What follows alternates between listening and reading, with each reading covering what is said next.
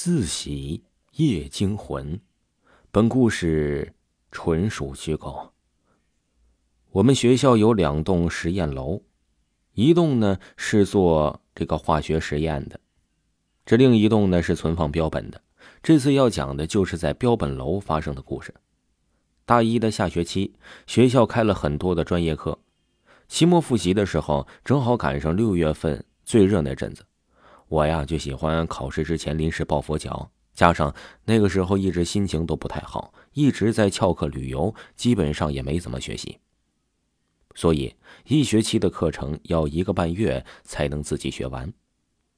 老师还不给划范围，压力大的可想而知，就导致啊，我在那一段的时间内头发都是大把大把的掉，整个人也是心力憔悴。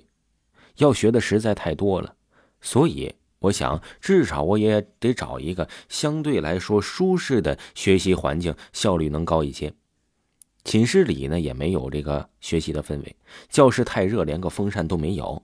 图书馆倒是有空调，可是基本上都是抢不到座位的。这些显然都不符合我的要求。天热人又累，一不注意就容易变成脑残了。我当时呢是想了又想。最终选定了一个自己觉得非常完美的地方，就是标本楼。我们学解剖学、病理学、做实验都是在标本楼。到了期末，做实验的人越来越少了，教室都空着。加上一直以来坊间流传的闹鬼传闻和对于各种标本的敬畏之心，大家本着是没事少去的态度，基本上这栋楼也就是没什么人来了。所以环境呢，肯定是绝对的安静，而且更重要的是，这里非常凉快，即使是盛夏呀，这楼内的温度也就二十多度。对于闹鬼传闻的这种事儿，其实我多半是不信的，毕竟话传话不像话。即使是遇到过什么，我也尝试着用科学去解释，实在解释不了的，人不害我，我不害人，敬而远之即可。诚然，标本楼阴森，也架不住我胆子大。产生这个想法的第二天，我就付诸了行动，说服了两个朋友一起去学习了。我们选择了从前上解剖课的那间教室。墙边架子上放的标本，安安静静的躺在那里的铁柜桌，一切都和以前无甚区别，把我的思绪拉回了曾经认真学习的日子。感受到了一阵惭愧，我拽过凳子，伏在桌子上读起书来。当你认真投入一件事情的时候，即使是趴在大体老师的上面，也不会因为这个而感到分神。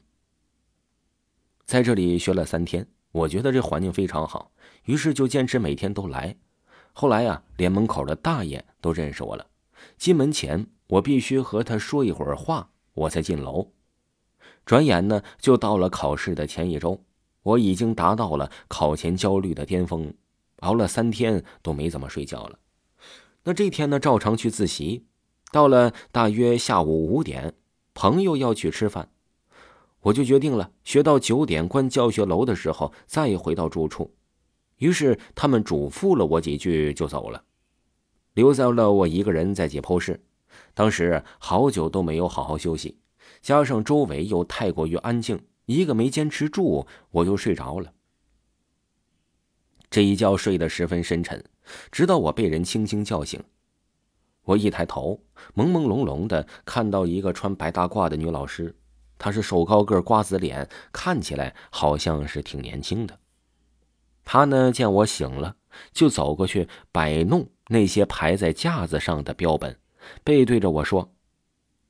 解剖室晚上也挺凉，你要睡呀，你回去睡吧。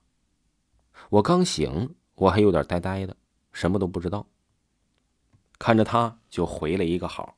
他又问我：“我最近总能看见你在这儿，学的这么刻苦啊？”我有点脸红，毕竟这也不是刻苦，只是平时不好好学习，期末还不想挂科而已。就跟他说了实话，他就笑了，问我叫什么名字。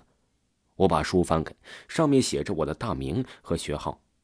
他走过来看了我一眼，说：“你肯定不会挂科的。”我觉得他是在安慰我，不过心中还是希望借他吉言了。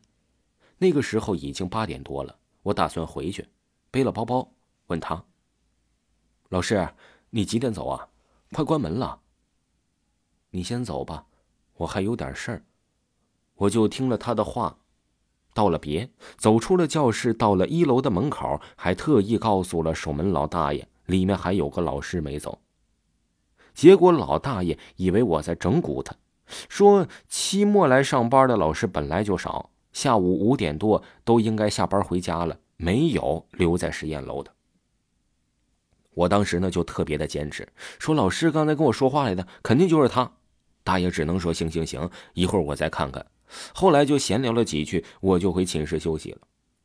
第二天呢，我照常去自习。到了标本楼，我问老大爷，说昨天的老师几点走的呀？老大爷还真以为我昨天在骗他，挺生气的说呀：“昨天我等到九点十五都没人出来，上下楼也没有屋开着灯。”我也不太服气，为了证明自己的清白，我就去了教师公示板那里，想找到这位老师的名字，好让大爷相信我。可是公示栏里并没有名字。在后来的几天，我自习的时候故意走得很晚，再也没有遇到他。之后再开了学，我没事就去标本楼，总是想再遇到这位老师。跑去教学网站上查了所有老师的照片，都没有人像他。不知道为什么，他当时说他最近能一直看到我，但是我却一次都没有看到他。或许他是某个老师带的研究生，放假了就要回家了；或许他也是学校新来的老师，所以公示上没有；或许他调走了，我就没有见过他了。直到现在，我都没有见过他。可能他也是一位童心未泯的大体老师，晚上要提醒学生回宿舍睡觉吧。顺便说一句，那年我考的真的蛮好的，竟然没挂科。听众朋友，本集播讲完毕。如果呢没有听够维华的本部专辑呢，嗯，可以关注一下维华新出的两部专辑，一本叫《一个不留》，一本叫《隔壁房间的女人》。听名字呢就知道小说非常的刺激。如果呢想要了解本部专辑，就可以加咱们微信的听友群。那微信听友群怎么加呢？点击维华的头像，上面有维华的联系方式，就可以加微信了。咱们下期再见吧。